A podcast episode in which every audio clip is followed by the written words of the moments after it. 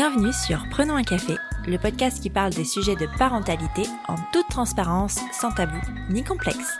Je suis Élise Bulté et chaque mardi, je reçois un ou une humaine concernée de près ou de loin par la parentalité. Nous échangeons sur des sujets souvent éloignés des contes de fées, mais toujours passionnants et criants de vérité. Cette saison, je te propose aussi un épisode bonus chaque vendredi. Il sera composé soit d'une parole d'expert sur le sujet abordé le mardi, soit d'un épisode solo un peu drôle pour dédramatiser certains sujets de parentalité. Dans l'imaginaire collectif, pour fonder une famille, il faut cocher les cases CDI, mariage, maison, bref, avoir une situation stable, comme si ta vie, tes envies s'arrêtaient à la minute où tu décidais d'avoir un bébé. Mon invité du jour va te prouver que rien de tout ça n'est obligatoire, au contraire. Tout est possible si on choisit de faire différemment. Tiphaine, ou Typhon pour les intimes, et Raph se sont rencontrés sur les routes d'Espagne, alors qu'ils avaient tous deux choisi de vivre en nomade dans des véhicules aménagés. Entre deux, c'est une évidence. C'est ensemble qu'ils continueront de parcourir le monde. Et ensemble qu'un jour, ils deviendront une famille. Ce jour arrive un peu plus tôt que prévu, puisque, alors que Tiphaine porte un DIU en cuivre, Mini Bouchou s'installe bien au chaud dans son ventre et s'accroche coûte que coûte. Commence alors une grossesse sur les routes, peu médicalisée, mais riche en renseignements sur l'enfantement et la naissance physiologique. Après neuf mois, l'heure de la naissance arrive au beau milieu d'une forêt bulgare, avec son lot d'imprévus et une bonne dose d'adrénaline.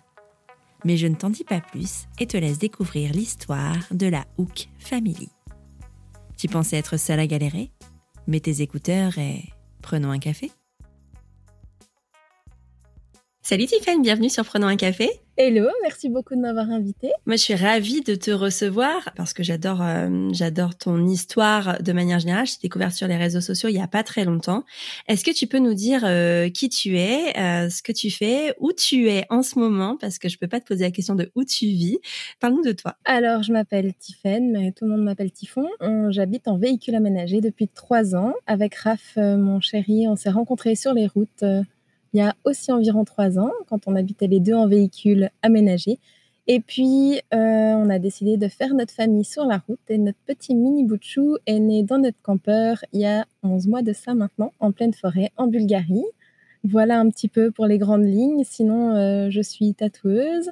À la base, je suis assistante vétérinaire. J'adore les animaux et du coup, euh, je dessine euh, beaucoup d'animaux et donc ça se ressent dans mes tatouages. et là, je suis une nouvelle formation euh, de doula parce que j'ai appris énormément sur euh, l'enfantement, sur la physiologie et puis on connaît beaucoup les pathologies mais pas beaucoup la physiologie. Donc j'avais envie de donner ma participation au monde de la connaissance de la physiologie par rapport euh, à la naissance, aux femmes, à l'utérus en général. ah, génial, c'est trop chouette. Bah, du coup, il y a plusieurs questions qui me viennent, mais avant de reposer les questions qui me viennent, je vais te poser la question traditionnelle de Prenons un café, qui est, est-ce que tu as toujours voulu être mère? Pas du tout. Pas du tout. Et c'est venu à quel moment alors? Environ quand j'avais 25 ans, j'en ai 33 actuellement. Euh, jusqu'à mes 25 ans, euh, c'était sûr et certain que je voulais pas d'enfant. Je, ne peux pas dire que j'ai eu une enfance malheureuse, hein, mais la relation avec ma mère était très très conflictuelle et je pense que inconsciemment je voulais pas reproduire quelque chose comme ça. Et, en fait quand j'ai un peu fait le ouais le deuil de ça ou le travail de tout ça euh, je me suis rendu compte que ouais, on pouvait avoir une autre relation que celle qui existait entre ma mère et moi. Et du coup euh, ça a pris le temps gentiment. Et maintenant euh, depuis mes 25 ans je me suis dit que effectivement je voulais un, un enfant, mais je voulais pas reproduire les mêmes schémas que ce que j'avais vécu. Je, comprends bien, ça me parle pas mal. Euh, tu as décidé donc de partir sur les routes il y a trois ans. Euh, quand tu as pris cette décision, est-ce que pour toi c'était quelque chose qui allait durer ou alors tu es parti avec une idée de temps limite et allé rentrer après? Non, en fait, j'ai pas décidé forcément à la base de partir. C'était plus un mode de vie parce que je vivais euh, en Suisse, je vivais dans, dans, une ferme, je faisais très attention à mes déchets, je faisais très attention à l'énergie, je mangeais euh, bio de saison, de région, euh, je consommais vraiment le plus local possible, j'utilisais le moins de ressources possible. Puis un jour, ça m'est venu l'idée de calculer mon empreinte écologique. Et même si je faisais au maximum, je me rendais compte que si tout le monde vivait comme moi, il faudrait plus qu'une planète. Alors, c'était pas possible. Je me suis dit, il faut que je trouve une autre alternative. Et j'ai cherché plein de solutions différentes, des yourtes, euh, des cabanes de vigne, des petits chalets sans eau, sans électricité. Et il n'y avait aucune des, solutions qui s'est offerte à moi, en tout cas sur le moment. Et ça devenait vraiment urgent que j'en change. Et c'est une amie qui m'a dit, mais Tifon, t'es tatoueuse, tu peux travailler partout dans le monde, pourquoi tu t'aménages pas un van? Et là, ça a été vraiment la, grande révélation. Et j'ai dit, bah ouais. Et dix jours plus tard, mon van euh, était acheté, euh, aménagé, et j'habitais dedans avec mon chien et mon chat à l'époque aussi. Donc, ah, euh, génial Donc voilà, j'ai travaillé... ouais, et puis du coup, bah, on a, non, mais on a toujours l'impression que ça prend du temps de, de, de, mettre en place ce genre de projet, tu sais, de... mais alors qu'en fait, euh, pas forcément. Non, et puis j'avais vraiment pas de sous de côté. J'ai tout aménagé pour euh, 5000 euh, francs suisses, qui, qui vaut à peu près à 5000 euros. Et puis, euh, c'est clair que c'était pas le grand luxe, grand confort, mais j'étais hyper heureuse de vivre dans ce véhicule fait par moi-même, avec des caisses à pommes, des anciens meubles que j'avais chez moi. J'ai vraiment utilisé le, moins cher, le plus ce qui va à l'essentiel. Après, j'avais pas de chauffage, j'ai passé un hiver en Suisse, il y avait des températures qui allaient à moins 17.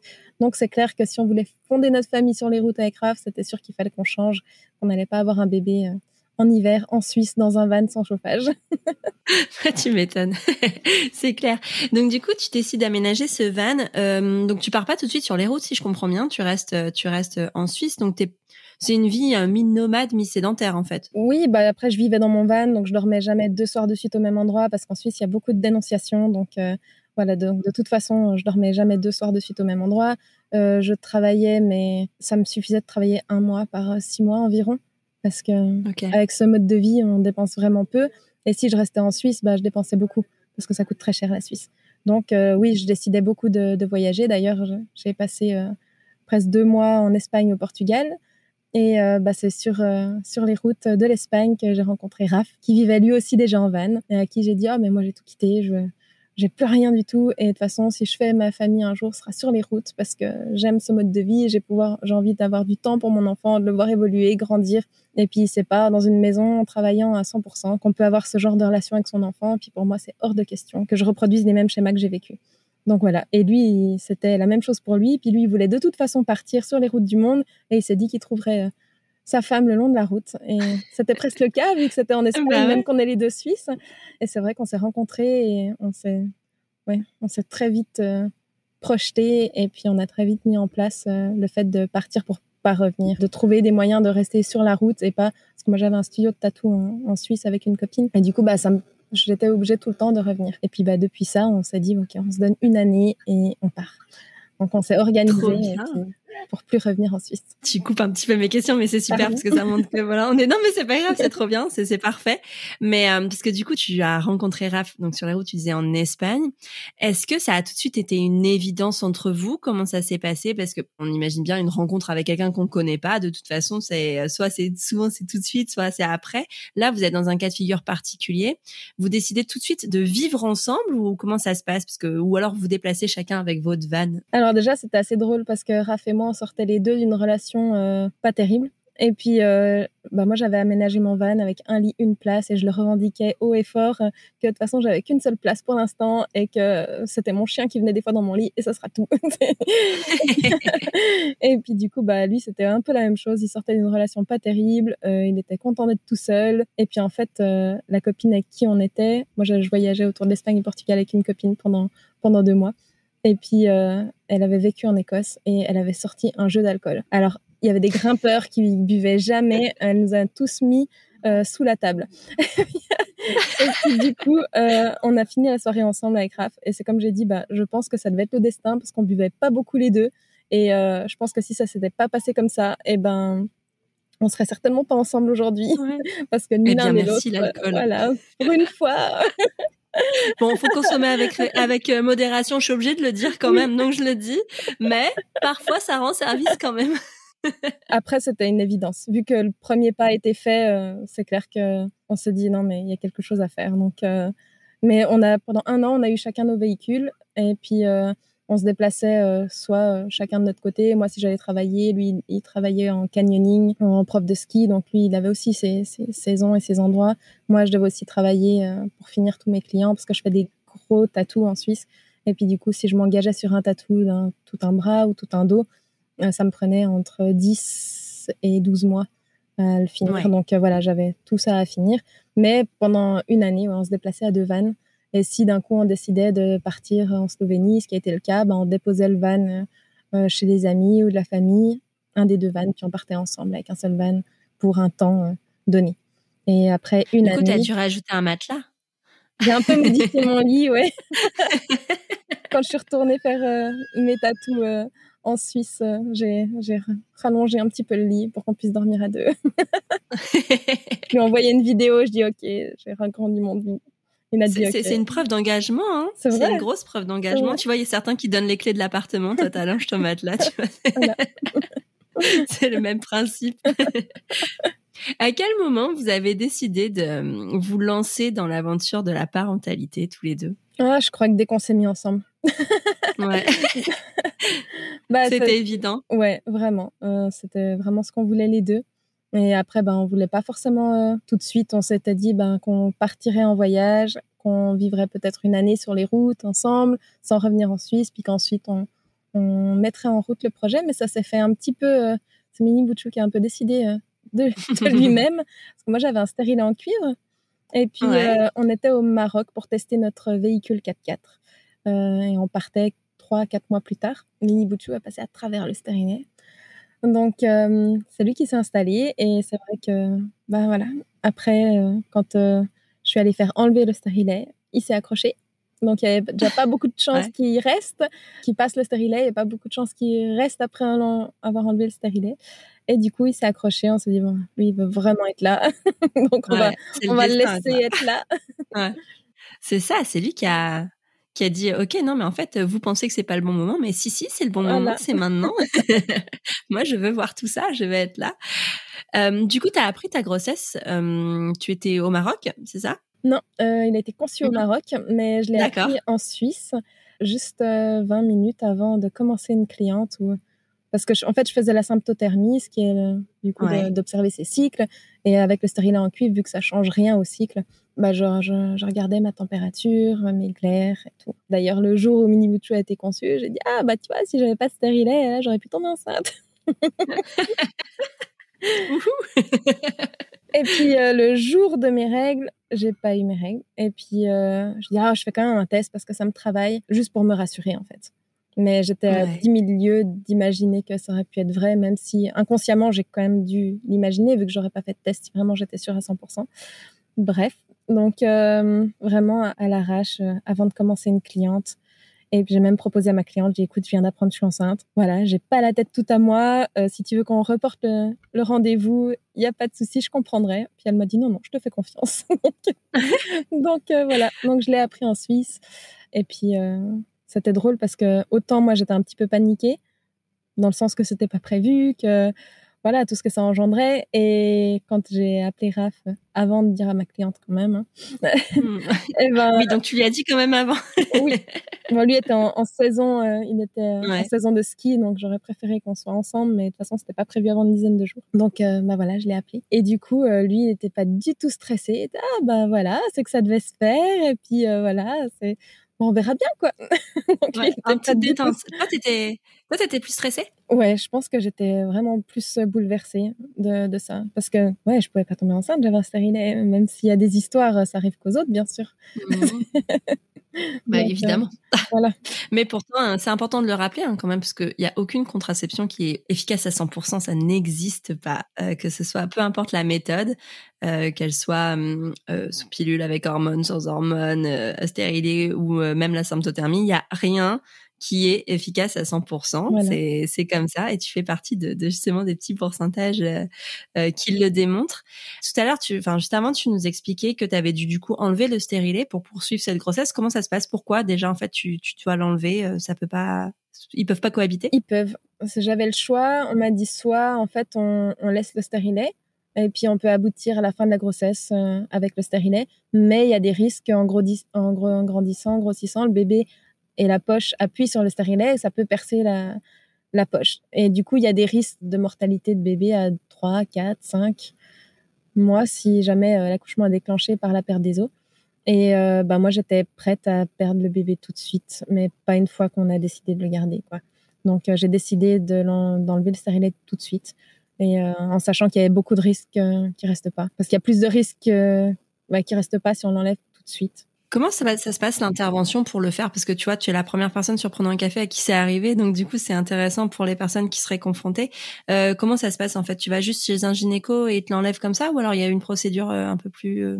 Ouais, c'est juste comme ça, c'est tout simple. On, peut même l'enlever soi-même si on arrive à toucher les petits ah. fils. Mais du coup, ouais, c'est quelque chose de très très simple. Là, j'étais, du coup, j'ai été faire un contrôle, donc c'est pas moi qui l'ai fait, mais c'est vraiment juste tirer sur les petits fils. Ok. voilà. Ok, ça marche. Bon, du coup, tu enlèves ce stérilet, euh, ce mini bout de chou euh, reste accroché, donc l'aventure commence. Comment vous vous projetez, vous, dans votre parentalité en tant que parents tous les deux? Bah, on s'était tellement imaginé notre future vie avec notre futur enfant euh, sur les routes que autant c'était une surprise qu'il arrive à cet espace-temps-là, mais on était ouais hyper prêts et projetés à avoir cet enfant. Donc on s'y était déjà préparé depuis, euh, depuis tout le début qu'on était ensemble. Donc, ça, ça mettait juste dans le concret, en fait, ce qu'on avait imaginé. Mais après, nous, on avait plusieurs choses où je me disais, bah, j'aimerais un suivi, mais le minimum. Donc, euh, mmh tout début, bah, pour voir qu'il était bien accroché, et puis par rapport au fait qu'il y avait le stérilet, j'ai eu euh, une échographie vers les sept semaines. On a vu qu'il y avait un cœur. Et puis ensuite, on a fait le gros contrôle des trois mois. Là, on est allé en, France parce que en Suisse, c'était euh, dix fois le prix de la France. Et comme c'était notre choix de plus avoir euh, d'assurance euh, maladie, etc., bah on, assume. Donc du coup, on paye tous les rendez-vous, ouais, cash en général. Donc on a décidé d'aller en France. Et puis du coup, on a fait tous les le contrôle des trois mois en France. Donc contrôle échographie, prise de sang, et puis, euh, ils ont fait en plus euh, la trisomie. Ouais, c'est le contrôle majeur de, des trois mois, justement. C'est ce qu'on mesure, la clarté nucale et tout ça. Voilà. Et puis, en fait, bah, ce qui est assez drôle, c'est que moi, j'ai toujours trouvé tous ces contrôles très anxiogènes parce qu'en fait, il faut vraiment apparaître euh, pile dans la case. Il faut que le bébé soit pile cette taille, qu'il ait pile cette forme, que on soit. Sinon, en fait, on, on nous met des stress. Et bah, nous, c'est exactement ce qu'on a vécu parce que bah, tout était OK à l'écho, tout était bien. Et après, on a fait la prise de sang, ils ont calculé le pourcentage de trisomie, il y avait un risque sur 370. Et puis, euh, du coup, ils ont dit oui, mais si c'est en dessous de 1000, on fait des tests en plus, d'échographie, des prises de sang en plus. Et puis là, nous, on s'est dit, mais OK, et puis après, on fait ça en plus. Et s'il y a encore des doutes, qu'est-ce qu'on va faire? Et puis, s'il y a encore des doutes, qu'est-ce qu'on va faire? Puis après, ils ont dit, après, on fait encore euh, une amniosynthèse qui est d'aller chercher euh, une aiguille qui va directement dans le cordon.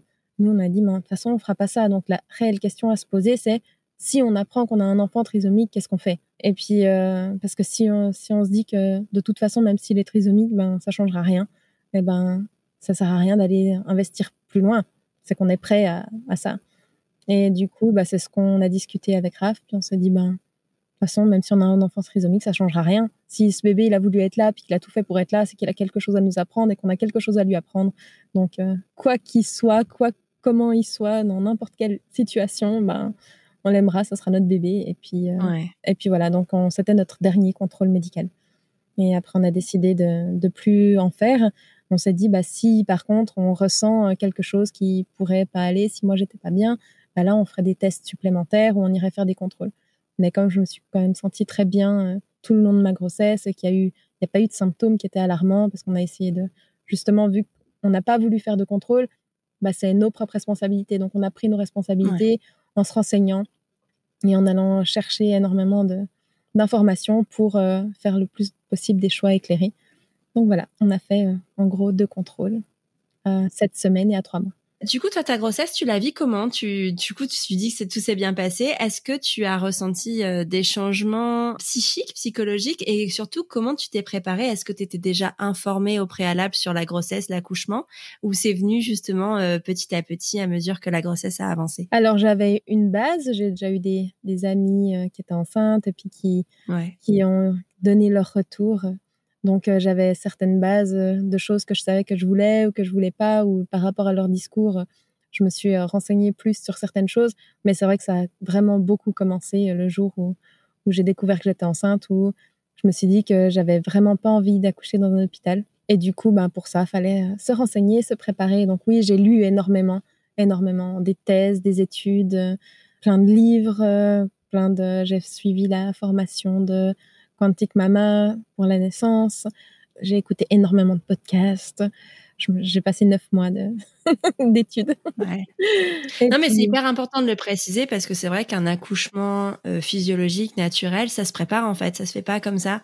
C'est euh, si on n'a pas l'information et on nous la donne pas de manière euh, naturelle, si on va pas la chercher, c'est vrai que ça devient tout de suite plus compliqué parce qu'il y a plein de choses à savoir, il y a plein de mécanismes naturels qui ne sont plus naturels parce qu'on nous apprend que ça l'est pas. Enfin, on nous apprend à inhiber un peu tout ça. Donc c'est vrai que c'est important euh, de faire ça. Et, tu as raison de souligner la formation quantique mama par exemple parce que c'est quelque chose qui revient beaucoup et c'est une formation qui m'a l'air hyper complète. Alors je l'ai pas faite, je l'ai jamais vécu tout ça, mais mais j'aime assez qu'on souligne l'importance de, de, de se renseigner soi-même et d'aller chercher l'info.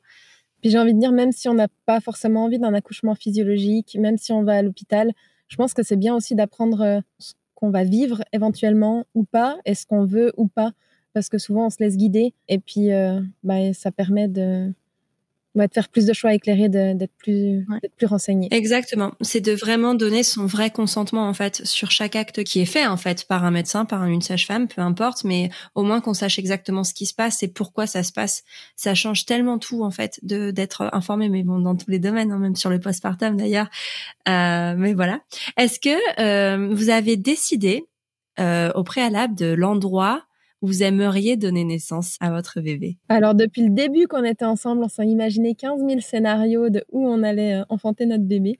Et quand ça devenait de plus en plus concret, puis qu'on était sur les routes, on avait imaginé l'Albanie parce que c'était pour le mois d'octobre. Et puis on se disait qu'au mois d'octobre, il faisait encore bon, qu'on pouvait trouver des endroits autant en montagne qu'au bord de la mer.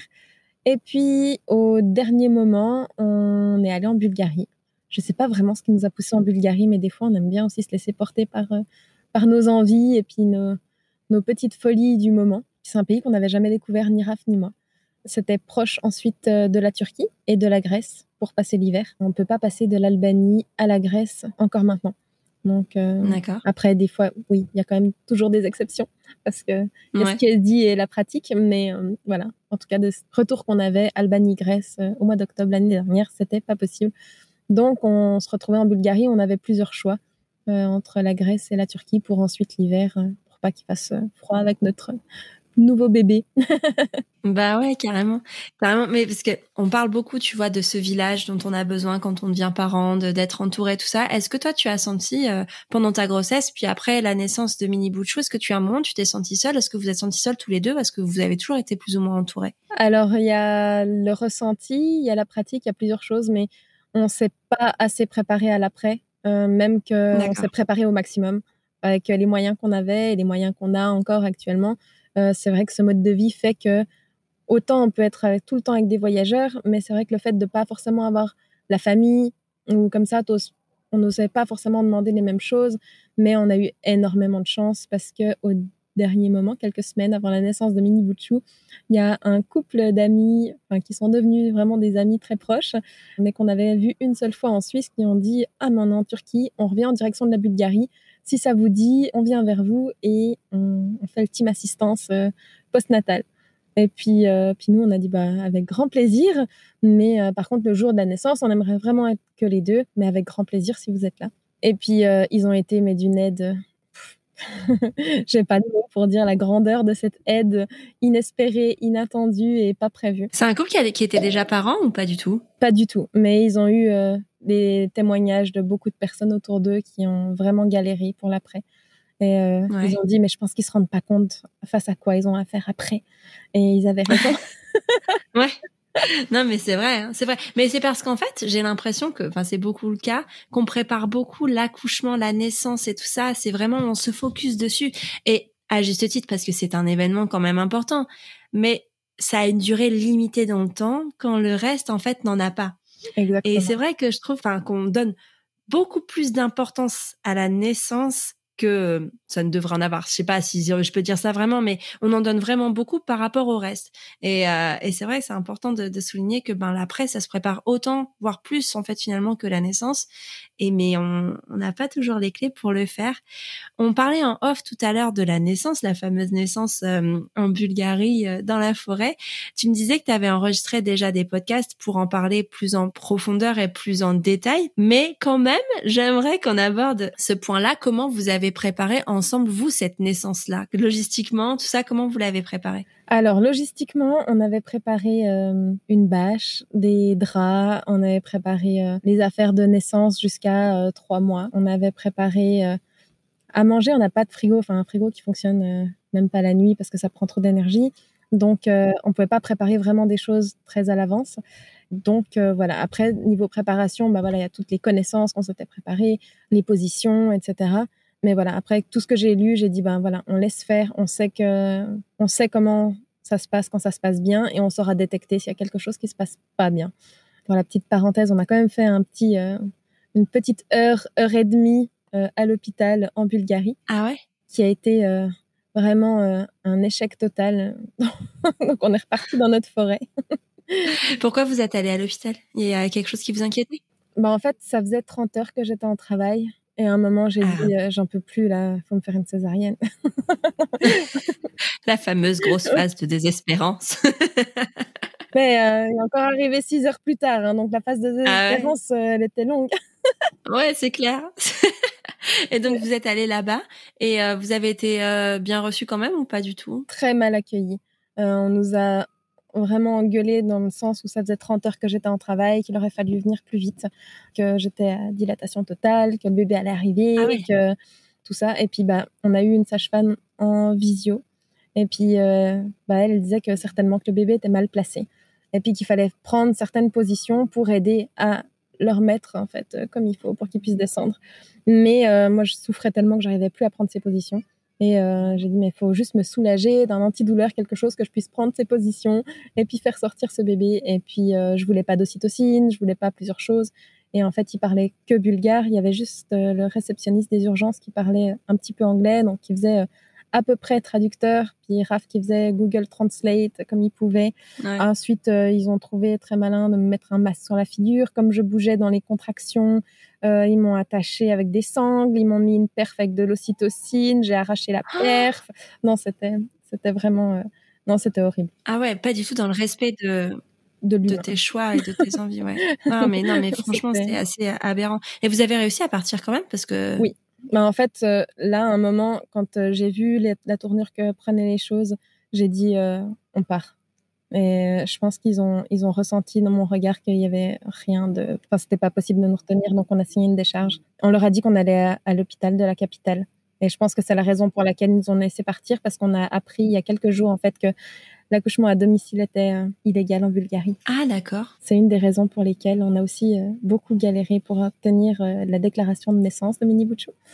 On a fait tous les hôpitaux de la ville de Sofia et personne n'a voulu nous donner un enregistrement de naissance. Donc, on a dû contacter l'ambassade qui nous a dégoté une gynécologue qui été d'accord de nous faire un enregistrement de naissance pour déclarer le fait que Mini Bouchou soit né. Mais c'est fou parce que, enfin, je veux dire, même si tu décides de donner naissance à l'hôpital, ça peut arriver. Ça arrive, enfin, que, que ça se fasse tellement vite que t'aies pas le temps en fait tout simplement d'y aller. Donc euh, enfin que ce soit illégal carrément. Bon en France déjà euh, nous enfin en France euh, c'est déjà compliqué parce que les, les sages-femmes n'ont pas forcément d'assurance pour le faire mais c'est légal on peut le faire mais alors que ce soit carrément illégal, je trouve ça assez aberrant et complètement fou. Alors après, j'ai pas les textes de loi exacts. On a juste croisé une dame qui parle anglais, qui est bulgare il y a quelques jours en Turquie sur la, sur la plage et qui m'a demandé comment ça s'était passé du fait qu'on avait accouché à domicile. Parce que elle, en fait, son dernier enfant, elle est allée à Londres, là où ils ont habité quelques années, pour euh, l'enfanter parce qu'elle a dit en Bulgarie, ils te disent pas que c'est illégal, mais ça l'est, ils te font payer, ils te punissent si tu le fais. Donc voilà, ça. Mais d'un côté, c'était vraiment chouette de parler avec elle, ça, ça a assemblé les pièces du puzzle. Ouais, carrément. Et ça nous a expliqué un petit peu pourquoi et comment ça s'est passé comme ça. C'est fou. En fait, tu sais, je crois qu'il faudrait créer un guide des endroits où on peut enfanter et là on peut pas. non mais tu sais, ça pourrait être pratique pour les pour les couples qui décident de créer leur famille en voyage comme ça, ça peut être pas mal. Alors déjà, faut enlever. ouais, non. si si c'est possible de faire autrement, n'y allez pas. Donc du coup, vous êtes retourné là où vous aviez posé euh, votre euh, votre campeur pour euh, finir cette naissance finalement. Est-ce que tu as réussi toi à, te remettre dans cette bulle? Parce que j'imagine que ce passage à l'hôpital a peut-être un peu déconnecté les choses ou alors tu as réussi toujours à être connecté En fait, quand on est retourné, on a rappelé la sage-femme qui nous a dit OK, là vous avez eu beaucoup d'adrénaline, maintenant faut vraiment refaire votre bulle. elle nous a fait une méditation. Enfin, elle était vraiment incroyablement magique. Et puis, après, elle nous a dit, appelez-moi si jamais pour la sortie du placenta. Et là, on a vraiment réussi à se mettre dans notre bulle. Et moi, je pense que ce passage à l'hôpital, il était bénéfique dans le sens où on s'est toujours dit, l'hôpital, ça reste une option. Au cas où. On, était, on avait choisi l'endroit dans la forêt, loin de tout, mais à un quart d'heure d'un hôpital. Donc, je pense que jusqu'à un certain stade, mon subconscient disait, l'hôpital, il n'est pas loin, au cas où, il y a une option. Et quand on est revenu, bah, il n'y avait plus l'option hôpital. Enfin, Et du coup, bah, j'ai été obligée vraiment de lâcher. Et ça a vraiment été après, euh, quand les contractions sont revenues régulières, Mini Bouchou est arrivé euh, vraiment assez facilement. Une fois qu'il était engagé dans le bassin, c'était c'était ok. Quoi. Enfin, Voilà, il a, fallu un peu se lâcher euh, pour que pour qu'il arrive. Et puis après, oui. Et puis voilà. Et puis voilà. et puis il arrive. Et puis il arrive. Et euh, par contre, le placenta n'arrive pas. Et puis, euh, je commence à perdre beaucoup de sang et à perdre connaissance. Et c'était la première fois de ma ah. vie que je tombais dans les pommes. Et euh, Raph a dû me réanimer deux fois. Il a rappelé la sage-femme.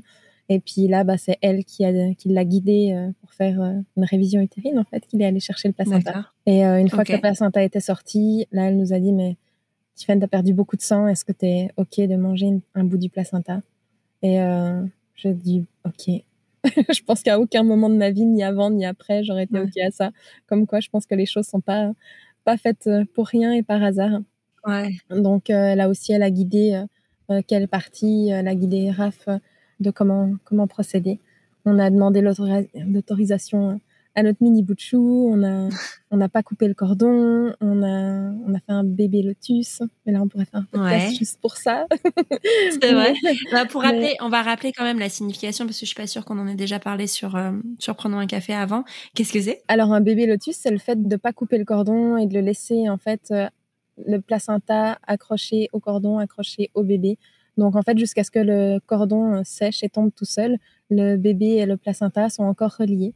Et euh, au bout de, quelques heures, on voit vraiment que le, cordon est vraiment tout blanc. Il n'a plus du tout de sang. Le placenta, tout le sang est passé vraiment dans le bébé. Il faut savoir que quand le bébé sort, il n'a pas accès encore à. Il y a encore 30 à 50% du sang qui est encore dans le placenta. Donc quand on coupe directement le cordon, on prive le bébé de 30 à 50 de, de son sang et de ses cellules souches. Et ça, c'était vraiment quelque chose d'inimaginable pour moi de couper le cordon à la naissance.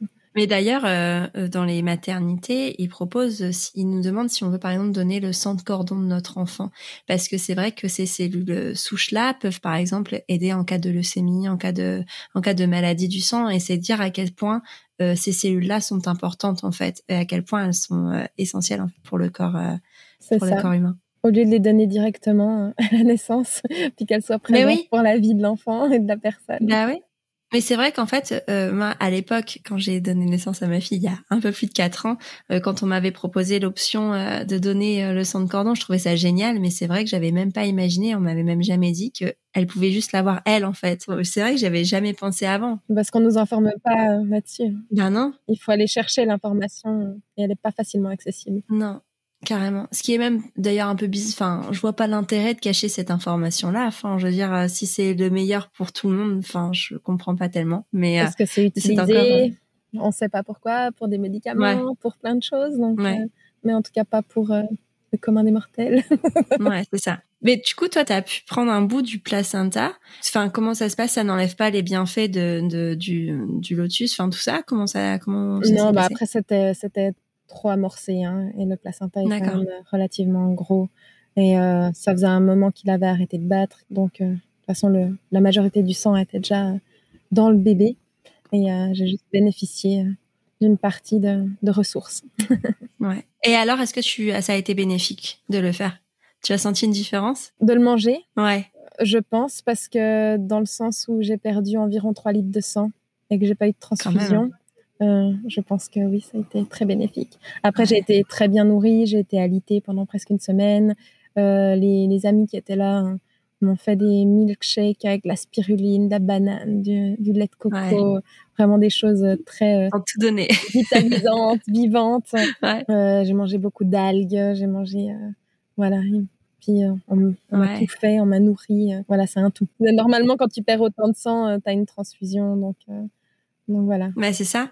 Et puis il y a beaucoup de choses qui sont plus difficiles à mettre en place aussi, notamment l'allaitement. Euh, quand tu as perdu beaucoup de sang, tout ça, c'est ben ton corps a moins d'énergie, donc c'est difficile d'avoir la montée de lait assez. Euh, enfin, ça prend peut-être un peu plus de temps et c'est difficile. Est-ce que toi, tu as senti des difficultés à ce niveau-là? Non, vraiment pas. Euh, j'appréhendais pas mal l'allaitement parce que j'ai beaucoup de retours, d'amis qui n'ont pas pu allaiter ou qui ont dû complémenter. Et puis nous dans le campeur sans euh, la vaisselle, sans euh, tout ça. Enfin, ça devenait vraiment. Euh, je voulais pas donner de biberon, quoi. Enfin, c'était. Ouais, c'est pas pratique, quoi. Voilà. en termes de logistique, déjà, c'est pas pratique. J'ai eu la montée de lait au bout de 48 heures.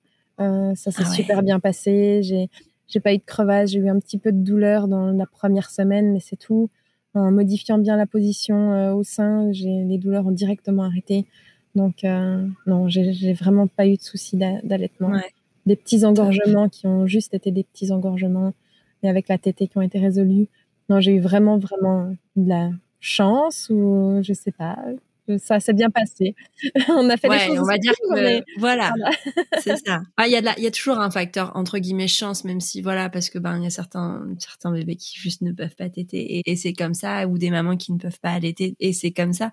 Mais euh, mais voilà, c'est vrai que quand ça se passe bien comme ça, c'est toujours euh, parce qu'on parle beaucoup et surtout sur prendre un café des moments où ça se passe pas bien. Mais il faut savoir aussi que l'allaitement ça peut aussi très bien se passer et qu'il y a aussi des, des moments où en fait tout ça fit et puis c'est tout en fait et ça arrive souvent quand même. C'est important de le préciser. Et alors, euh, du coup, ce petit bébé arrive. Comment ça se passe pour toi euh, quand tu fais sa rencontre euh, en physique, quand tu le, vois pour la première fois? Qu'est-ce que tu ressens à ce moment-là? Alors, en fait, je pense que j'avais déjà commencé un petit peu à saigner avant. parce que je suis partie très vite dans les pommes. Bah, je l'ai pris directement contre moi, on lui a fait faire le, le crawl du nourrisson. Et là, j'avais l'impression que c'était irréel en fait. Donc, je ne sais pas si c'est la dose d'hormones qui fait que c'était irréel ou s'il y avait déjà l'hémorragie, je ne sais pas. J'ai l'impression d'être comme sur un nuage. ouais. Donc, euh, ouais, non, vraiment dans un autre espace-temps, un autre espace tout court, hors du temps. Et euh, je ne sais pas si je peux dire tomber en amour direct, je ne sais pas. J'ai eu, j'étais vraiment comme sur un nuage. Et après, oui, quand j'ai repris connaissance le lendemain, alors là, c'était full euh, amour, power. mais, sur le moment, je pense que j'étais vraiment dans ailleurs. Je dois dire qu'une fois que l'hémorragie était passée, puis que qu'on était voilà nous, que les amis étaient là, que tout ça, là, je pense que j'ai pu reprendre un peu connexion avec le monde extérieur et puis réaliser ce qui se passait. Mais je pense que sur le moment, j'ai j'ai juste pas réalisé. J'avais juste mon bébé dans les mains et puis euh, et puis bah voilà. Après vite, euh, Raph qui était au-dessus de moi qui me demandait comment ça allait. Et puis je voyais sa barbe qui est normalement noire viré au blanc avec des taches. Et là, c'est pas normal. donc, euh, donc voilà, je pense que ouais, j'étais pas tout à fait là. Ouais. Mais oui, parce que bon là, il est pas là. C'est vrai qu'il pourra pas nous exprimer euh, ce qu'il a ressenti, mais pour lui, ça a dû être quand même un choc. Enfin, euh, est-ce que vous en avez parlé après de cette naissance qui s'est pas totalement passée comme prévu, de ce qu'il a dû gérer lui, qu'il avait peut-être pas anticipé? Est-ce qu'il y a eu cette peur de te perdre à un moment? Est-ce que vous en avez discuté? Oui, on a énormément parlé. Énormément. Bon, on avait déjà énormément parlé avant, euh, dans le sens où on savait que voilà, il y avait un petit risque, pas énorme, mais euh, voilà, de, de, mortalité de bébé ou de la maman. Et on était prêt à prendre le risque, ce petit risque de ça, plutôt que le gros risque de traumatisme de naissance à l'hôpital. Donc oui, on avait déjà beaucoup parlé avant. Et sur le moment, en fait, euh, Raph, c'est quelqu'un qui fait beaucoup d'aventures extrêmes dans sa vie. Il a descendu le Rhône au complet à la nage, du glacier à la Méditerranée. Il a nagé 800 km sur le Mékong. Il a marché 1000 euh, km en Mongolie avec un enfant en situation de handicap. Enfin voilà, il a fait beaucoup d'aventures extrêmes. Puis c'est quelqu'un qui, sur le moment, dès qu'il y a besoin, il arrive à gérer, il ne se laisse pas prendre par ses émotions. Donc euh, voilà, c'est grâce à ça euh, qu'il a pu sortir le placenta, puis écouter les consignes, et puis, et puis vraiment faire ça comme un chef. Mais par contre, quand il a vu que l'hémorragie s'était arrêtée, que j'avais dormi quelques heures et qu'il a pu rejoindre les amis et son frère qui était là pendant une semaine de vacances. Euh, il est sorti, il a fait trois pas dehors et il s'est effondré sur le crash pad, c'est notre matelas de grimpe, et il a dormi pendant une heure. Et après, euh, oui, il a beaucoup décompressé, beaucoup pleuré directement après. Oui, il, oui, il a, vécu euh, violemment. Oui. Bah, c'est quand même des émotions fortes. Hein. C'est sûr que quand tu es dans l'action, tu es, dans l'action. C'est justement ça. Mais qu'après, quand ça redescend, ça doit quand même être assez, euh, c'est fou et, euh, et c'est fou qu'il ait réagi aussi vite en fait finalement de que ce soit redescendu aussi vite. Parfois ça peut prendre du temps. Mais je pense que le fait aussi qu'on ait beaucoup discuté, qu'il y avait les amis qui étaient là, qui sont vraiment très pédagogues, ils sont vraiment géniaux. Euh, on était très bien entourés. On n'avait pas beaucoup de monde, mais du monde de qualité vraiment. Hmm. Euh, donc il s'est senti en sécurité en fait pour justement tout lâcher. Exactement, ouais. Ouais, carrément. Mais alors du coup, si toi juste après t'étais out euh, c'est lui qui a eu ses premiers moments avec euh, avec votre bébé ou alors même quand tu étais out, c'était toi qui étais là? Il était vraiment tout le temps sur euh, sur moi. C'était vraiment on a fait peau à peau au maximum. J'étais allongée mais il était tout le temps contre moi. Après vu qu'il y avait aussi le le placenta accroché pendant 48 heures, c'était aussi pas facile de le déplacer, donc en fait, on le déplaçait pas. Par contre, oui, c'est lui qui gérait changement de couche, euh, au début, on voulait pas le baigner parce qu'on voulait garder le vernix au maximum, mais il avait du méconium jusque derrière les oreilles, donc on a quand même décidé de le laver. Et là, moi, j'étais incapable de, de, le laver, euh, de le mmh. mettre en position assise ou quoi que ce soit. Et là, c'est euh, l'ami du couple qui est venu aider, et c'était vraiment beau parce qu'on lui a dit, mais est-ce que, est-ce que tu peux euh, nous aider à laver euh, notre bébé? Parce que, en fait, là, moi, je m'en sens pas capable. Puis elle a dit, mais j'ai jamais fait ça mais nous non plus en fait. donc, euh, donc, on est, au même niveau. Donc, donc on allé prendre de, l'eau de la rivière qu'on a chauffée, qu'on a pris euh, la température et puis euh, on a baigné notre notre petit bébé dans l'eau de la rivière chauffée. Ah, c'est trop chaud, bien sûr. 24 heures après. Ah, c'est trop bien. On a parlé de la naissance. Bah, est-ce que tu peux déjà avant rappeler si des personnes veulent aller écouter un petit peu en détail euh, c'est ton récit de naissance? Tu as fait des podcasts avec qui? Alors on a fait deux podcasts avec Hello Huguette, euh, un sur la naissance et un sur le placenta lotus. Et puis un avec Maman d'Alune sur la naissance. Donc comme ça, c'est bien de rediriger un petit peu euh, vers, vers les copains, les copines podcast. Voilà. Comme ça, c'est un peu plus en détail. Il y a une heure et demie à chaque fois. Donc, euh, voilà, c'est vraiment plus en détail sur. Euh, bah, moi, j'avais envie de faire vraiment quelque chose au global et de passer justement à la suite, à ce qui se passe après. Vous êtes parents.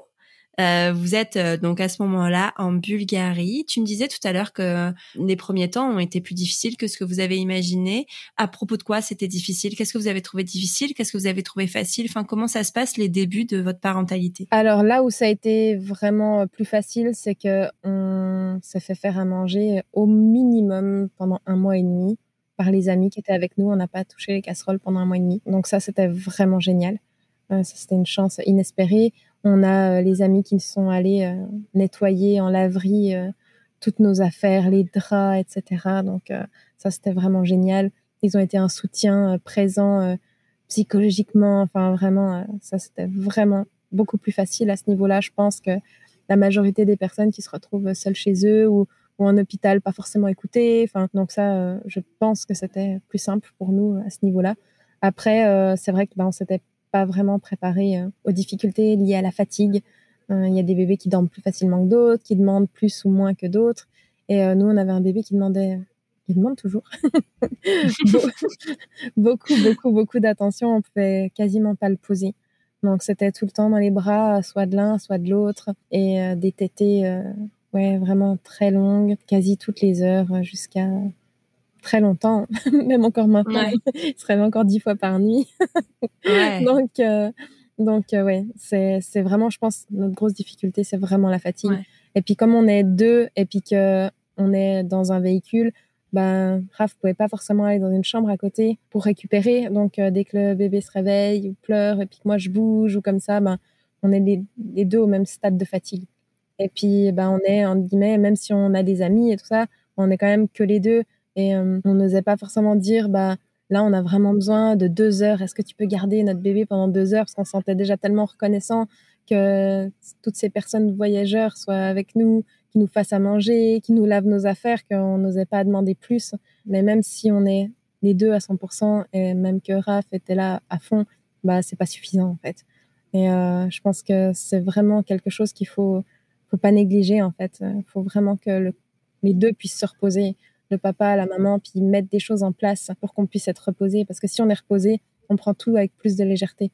Alors que si on est fatigué, euh, un petit mot de travers et, on a l'impression qu'on nous a insultés. Enfin, c'est notre ami qui est toujours là, même en visio, et qui nous soutient encore à fond, et qui était aussi là pour la naissance. Elle dit quand t'es fatigué, t'es plus toi. La fatigue, c'est quelque chose d'assez. Euh, en fait, c'est difficile de l'appréhender puisque quand on le vit pas, on peut pas se rendre compte, on peut pas imaginer en fait de ce que c'est tant qu'on le vit pas.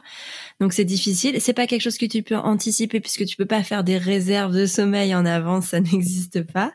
Et à côté de ça, enfin le sommeil, le manque de sommeil, ça sont des tortures dans certains pays. Donc c'est c'est vraiment quelque chose de difficile. Mais mais en même temps, quand on quand on est euh, comme ça l'un tout le temps avec l'autre, c'est c'est compliqué de faire autrement. Et puis quand bien même si avec un mode de vie, enfin je veux dire pour le vivre aussi, parce que ma, chère enfant à quatre ans et demi, je me réveille encore toutes les nuits, donc euh, je, je, veux pas te te faire peur ou quoi que ce soit, mais c'est possible. et pourtant, et pourtant, et pourtant, je vis dans une maison qui est beaucoup plus grande. On a chacun notre espace et il n'empêche que c'est compliqué quand même dans tous les cas. Bon, je vous rassure quand même, tous les enfants euh, ne passe pas quatre ans et demi à pas dormir la nuit. Hein, c'est pas. Non, mais c'est possible. Mais il faut envisager la possibilité. Mais c'est possible. Mais voilà. Mais ça existe et c'est important de le dire parce que c'est vrai qu'on te dit toujours euh, un peu, bah c'est une question de quelques semaines ou quelques mois et qu'après ça rentre dans l'ordre, euh, dans l'ordre entre guillemets si on peut dire ça. Mais c'est pas vrai. En tout cas, c'est pas vrai tout le temps. C'est pas la majorité des cas. Enfin, je sais pas. Il y a pas de règles en fait. Il y a tellement pas de règles dans ce sujet-là que que voilà, mais je comprends bien, euh, bien ce, bien ce sujet-là. Est-ce que vous avez décidé de rester au même endroit pendant un moment au tout début ou alors vous avez bougé rapidement? Alors en fait, euh, on a dû bouger parce que la déclaration euh, devait se faire dans les 11 jours après la naissance. Mmh. Donc on a voulu respecter ça et aller en fait à la capitale déclarer notre mini bout et c'est là où l'ambassade nous a dit, OK, alors, la version officielle, c'est que vous étiez en train d'accoucher, que vous avez voulu venir jusqu'à Sofia et que euh, le bébé est né trop vite. Donc ça, c'est la version euh, officielle. Voilà. et puis du coup, bah, c'est suite à ça qu'on a eu pas mal de, de soucis de, voilà, de déclaration de naissance. Et puis, donc, on a dû bouger dans ces dix jours. Et euh, après, ça, c'était vraiment compliqué parce qu'ils nous ont baladés euh, d'hôpitaux en hôpitaux. Et puis, après 11 jours euh, suite naissance, c'était vraiment compliqué pour moi. Et ça, j'ai vraiment mal vécu ces trois, quatre jours qu'on a passé à la capitale, nous faire attendre dans des halls d'entrée pour finalement jamais nous donner aucun papier, nous faire patienter sur des parkings en pleine ville, avec les ambulances, les bruits de la musique, euh, de voitures, de klaxons. Enfin, c'était vraiment dur. Et puis ensuite, on est descendu dans le sud de la Bulgarie où il y avait des sources d'eau chaude et d'autres voyageurs. Et là, on est resté un mois. Et c'était vraiment beau parce qu'il y avait vraiment toute une petite communauté qui s'est créée autour de nous et qui était euh, ouais, vraiment super chouette, quoi. Vraiment très soutenante, euh, plein de belles énergies. Enfin, c'était vraiment super. Donc voilà, après nous, on a été bloqués en Bulgarie pendant presque trois mois, parce qu'on n'a pas eu le passeport avant trois mois. Donc on devait avoir un passeport pour quitter la Bulgarie. Euh, on s'est retrouvé pendant deux mois et demi tout seul avec une cellule qui fuyait. Donc on l'a amené à réparer en Bulgarie, vu qu'on était coincé là. Et euh, on s'est retrouvé dans un petit appart pourri, dans, un, dans une ville fantôme qui était euh, active que l'été en période touristique. Et euh, ça aussi, ça a été hyper dur à vivre. Et puis, en fait, quand on a récupéré notre cellule, elle était encore plus cassée. On a eu affaire à la mafia bulgare qui nous ont fait payer une somme astronomique. On a perdu toutes nos économies. Et euh, on s'est retrouvé avec une cellule encore plus cassée que celle qu'on a laissée. Et là, en fait, on a décidé de descendre en Turquie, dans le sud de la Turquie, où cette communauté qui s'était créée en Bulgarie nous a dit, mais allez en Turquie, il va faire beau, au moins, euh, vous ne serez pas au froid en Bulgarie. Et puis là, c'était encore trop magnifique parce que bah, on a demandé de l'aide ils ont dit oui, on pourrait, mais là on est à l'autre côté de la, Turquie, donc on sera pas là tout de suite, mais allez déjà à cet endroit-là et puis on se rejoindra. Et en fait, on est arrivé à cet endroit-là, on s'est dit bon, on va se poser un ou deux jours, on va regarder un peu quel feeling on a avec cette plage, avec cet endroit, et puis on va aller checker un peu les magasins aux alentours pour refaire notre cellule. Et euh, là, en fait, ils nous ont tous fait la surprise de tous arriver sur cette plage. En, ah, deux jours, ça s'est rempli, on s'est retrouvé une vingtaine de véhicules euh, et puis tout le monde est, resté là euh, dans une ambiance géniale pendant un mois et demi. Enfin, c'était euh, ouais trop beau quoi. Donc on a réparé cette cellule sur cette plage. On a eu des gens qui faisaient du babysitting, des, des pizzas parties pour 40 personnes. Et c'était juste ouais c'était vraiment incroyable. Il y avait de l'entraide, ah c'était vraiment génial. Ce fameux village était enfin là. voilà, exactement. Après tous ces, toutes ces galères, bah ouais, je comprends, je comprends. Et puis il y a ce village que vous vous créez vous, mais vous avez aussi euh, une famille, euh, des parents euh, qui, qui eux sont restés en Suisse. comment ça se passe pour eux? Est-ce qu'ils ont rencontré Mini Bouchou? Est-ce que ils sont venus vous voir? Comment ça se passe? La, la distance est pas trop difficile à gérer?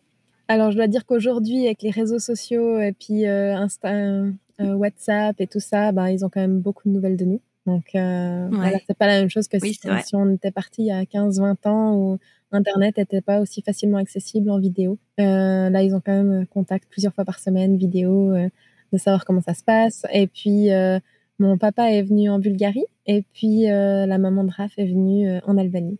Donc voilà, les grands-parents ont rencontré leur mini ouais, ça a dû être magique ça aussi d'avoir parce que c'est aussi particulier. C'était hein, vraiment génial, ouais. Bah ouais. Tu m'étonnes. Ah, c'est trop chouette. Aujourd'hui, donc, ce mini Bouchou a 11 mois. Tu vas passer euh, dans une autre étape de la parentalité je veux pas te spoiler, hein, bien sûr, mais euh, mais ça va être autre chose. C'est vrai qu'il se passe. Enfin, la première année est, euh, est intense dans son genre. On en parle. Il y a sommeil, il y a plein de choses. Il y a, après, c'est intense d'une autre façon. Euh, comment vous envisagez vous les choses en termes d'éducation, en termes de parce que c'est vrai que la question qu'on se pose, c'est est-ce que vous allez à un moment vous sédentariser, est-ce que vous allez ou alors vous allez continuer comme ça pour l'instruction plus tard? Là, on est vraiment sur de la projection, hein. vraiment dans très longtemps. Est-ce que vous avez pensé à tout ça? Oui, oui, bien sûr. On a pensé à, plein, plein de choses. Après, c'est toujours drôle cette question. On se dit toujours, mais euh, est-ce que vous allez continuer à vivre comme ça et tout? Et ce qui est drôle, c'est qu'on ne demande jamais à quelqu'un en appart, mais est-ce que vous allez vraiment continuer à vivre comme ça? Vous voulez pas un Alors jour pourrait euh, aller voyager C'est pas prendre un véhicule, aller découvrir le monde Non, mais c'est vrai, t'as raison, t'as raison de le dire, c'est vrai. C'est comme quand on demande aux personnes qui désirent pas d'enfants, mais euh, est-ce que tu vas changer d'avis? Mais on demande jamais aux personnes qui désirent des enfants si, euh, ben, est-ce que vous allez changer d'avis? C'est vrai. Je toujours trouvé cette question assez drôle. bah ouais, carrément.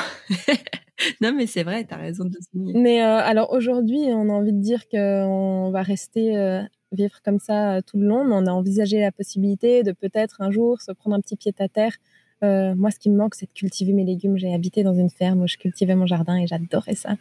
Mais après, aujourd'hui, là, on est dans des pays où euh, la nature est tellement riche qu'on va à la cueillette des fruits, on va, on va trouver euh, des herbes dans la nature, des champignons. Donc, la nature est vraiment très riche. Donc, voilà, je compense avec ça. Mais on n'est pas fermé à l'idée de se poser. actuellement, on se dit que l'éducation, tout ce qu'on peut lui apporter, déjà par nos connaissances, est déjà vraiment bien parce qu'au moins, on, notre mini Bouchou, il est confié à nous-mêmes, on sait euh, euh, ce qu'on lui apporte. C'est vrai qu'on aimerait bien, dans notre idéal, pas le mettre à l'école tout de suite, parce qu'au moins on sait que voilà, il n'est pas confié à quelqu'un qu'on connaît pas, avec des valeurs qu'on connaît pas, et qui va transmettre des choses qu'on sait pas, euh, avec des mots qu'on connaît pas, et puis donc voilà, au moins on sait.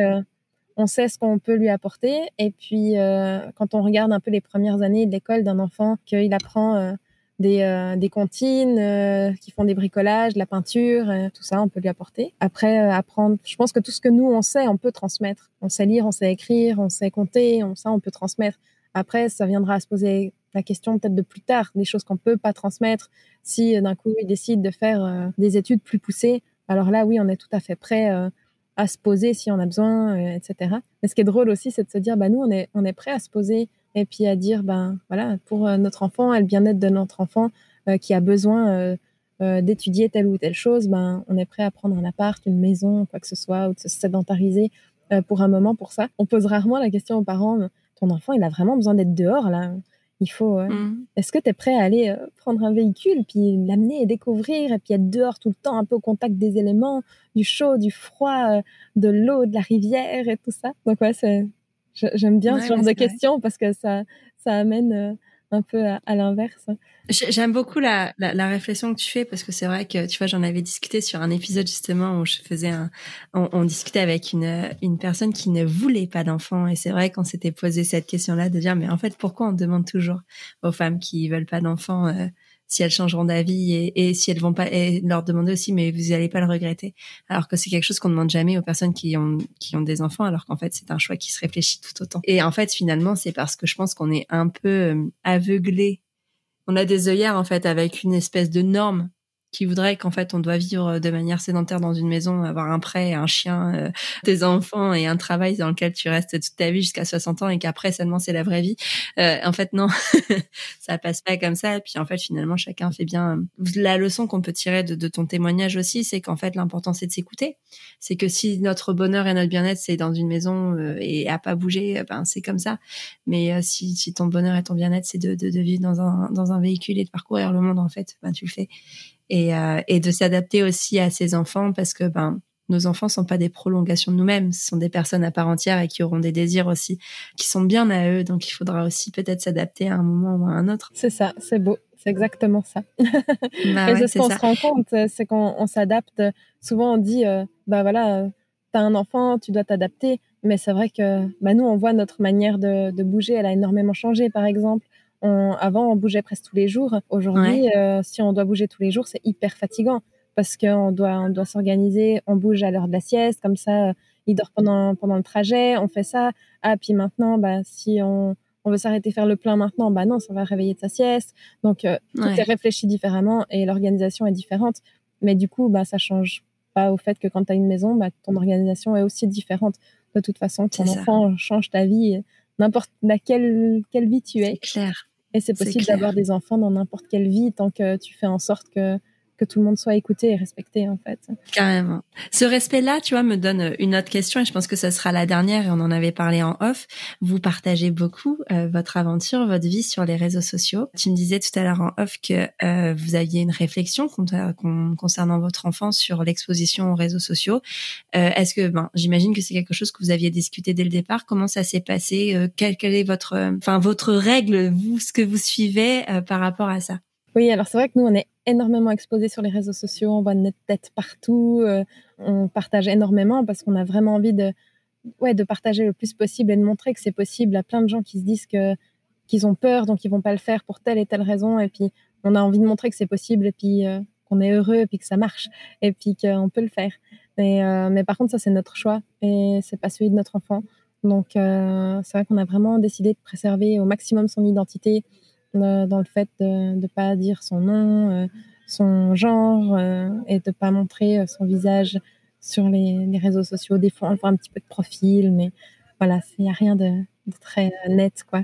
Donc, on veut partager la vie de famille sur la route, mais ça va avancer rien à personne dans ses choix de vie de connaître le, le prénom de notre enfant, quoi. ouais, non, mais non, mais c'est vrai. voilà, c'est pour ça qu'on le préserve au maximum. C'est important pour nous de respecter ses choix qu'il est encore pas capable de prendre. Euh, non, mais c'est vrai. C'est son consentement finalement, il veut pas, il est pas en capacité de le donner, donc, euh, donc vous respectez ça. Moi, je trouve ça très. Euh... Après, j'ai pas d'avis à donner sur la question. En vrai, on me demande pas mon avis, mais mais enfin, du coup, cette réflexion, euh, elle est poussée jusqu'au bout et, et c'est important parce qu'en fait, finalement, vous faites tous vos choix en pleine conscience. On et essaye au maximum.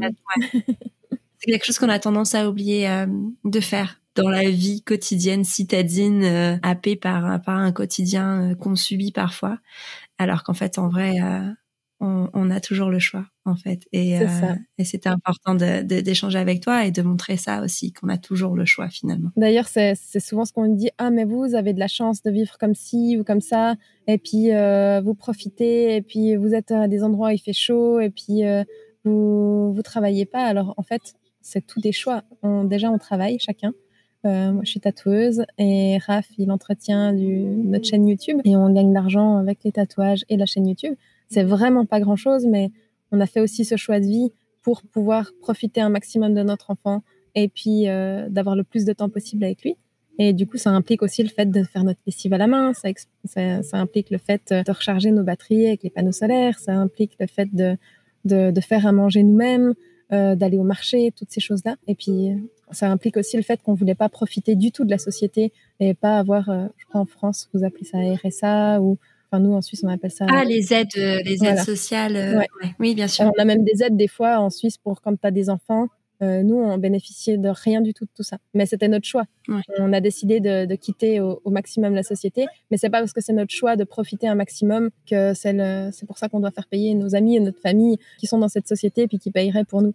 Donc nous, c'était aussi notre choix de dire, ben, on assume totalement notre choix et puis ben, on va gagner notre argent pour euh, respecter à fond, euh, que ça aille jusqu'au bout, que ça soit Je, sais pas comment que ce soit une, enfin quelque chose de global, que ce soit pas juste, un choix quand ça t'arrange et que et que voilà, enfin que ce soit une réflexion vraiment globale et de tout ça et, et c'est chouette. Enfin c'est c'est tellement chouette. Et, et en plus, enfin c'est vrai qu'il faut remettre aussi des choses dans leur contexte. C'est que en vivant comme vous le faites, vous avez pas les mêmes contraintes non plus financières. Enfin il n'y a pas de il y a, y a pas ce, prêt à payer, il y a pas ces assurances à payer, il y a pas tout ça. Donc en fait, forcément, les besoins sont différents.